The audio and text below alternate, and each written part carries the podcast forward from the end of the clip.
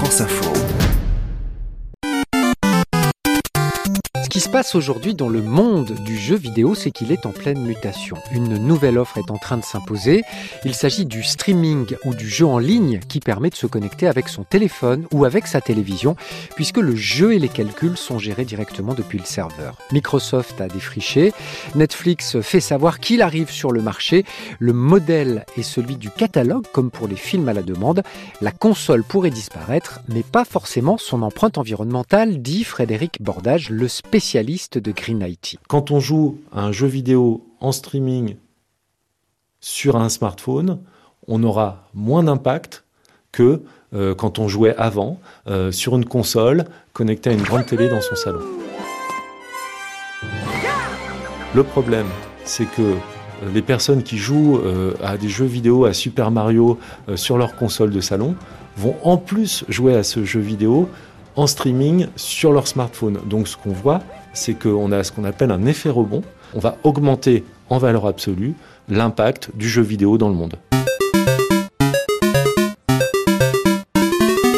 L'effet rebond mérite qu'on s'y arrête. On en parle souvent dans le monde du numérique. C'est un paradoxe. Quand la technologie réduit un impact, elle en renforce les effets. Le progrès, en quelque sorte, débouche sur plus de consommation et donc plus d'impact. Pour une heure de jeu vidéo donnée, une console de 2020 génère moins d'impacts environnementaux qu'une console de 2010 ou qu'une console de 2000. Guillaume Mandil est enseignant-chercheur à l'Université de Grenoble. Il fait partie d'une équipe qui étudie les problèmes environnementaux du numérique. Ce qui se passe, c'est que cet effet de, diminution des impacts à titre strictement individuel, il est plus que annihilé par l'effet de euh, l'augmentation de la quantité de temps et de la quantité de gens qui passent du temps à jouer à des jeux vidéo. Et c'est ça qu'on appelle l'effet rebond. L'autre question sur la dématérialisation et l'offre élargie du jeu, c'est sa capacité à passer dans les tuyaux du réseau. On est en train de les élargir avec la 5G, mais telle qu'elle est formatée, avec la bande passante qui lui a été attribuée, ça risque de coincer. On sait que euh, la vidéo représente à peu près 80% de, de la croissance du trafic.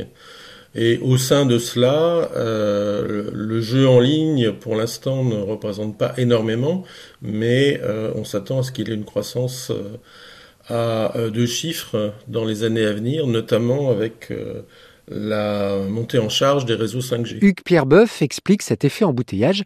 Il fait partie du Shift Project, qui est un laboratoire d'idées sur la décarbonation des énergies, et il est membre du cabinet Virtus Management. Une application telle que, telle que le jeu en ligne va euh, contribuer à saturer progressivement euh, les capacités euh, des réseaux 5G existants, va conduire ensuite assez rapidement, probablement autour de 2023-2024, à devoir passer sur des bandes de fréquences plus élevées, et, donc là avec une nécessité de, densité de sites qui va être à peu près dix fois plus importante que pour euh, les sites actuels.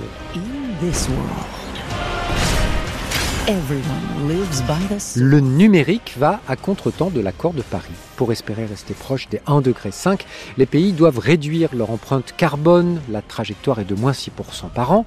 Le numérique est donc en totale contradiction. Les sénateurs l'ont souligné dans leur rapport d'information l'an passé. Le numérique pourrait représenter 7% des émissions de gaz à effet de serre d'ici 20 ans. Le problème est connu. La question c'est comment freiner la consommation. Les consoles en sont à leur neuvième génération. C'est le nœud du problème et le frein risque de mettre du temps à agir. On se rend compte que l'évolution de la consommation dans le modèle actuel, c'est-à-dire orienté vers des produits à moindre impact, ne suffira pas. Pierre Galliot, chef du service consommation responsable à l'Agence de la transition écologique, l'ADEME. Et qu'il faut qu'on réfléchisse à des démarches clairement de sobriété pour réduire les volumes. L'autre solution serait de réinventer le jeu. Frédéric Bordage plaide pour un basculement sur le modèle de la Wii qui permettrait de mutualiser le jeu comme on mutualise le trajet avec le covoiturage. D'autant que le recyclage de ma console n'est pas à la hauteur de l'enjeu, ce qui se voit aussi sur d'autres objets du quotidien de grande consommation.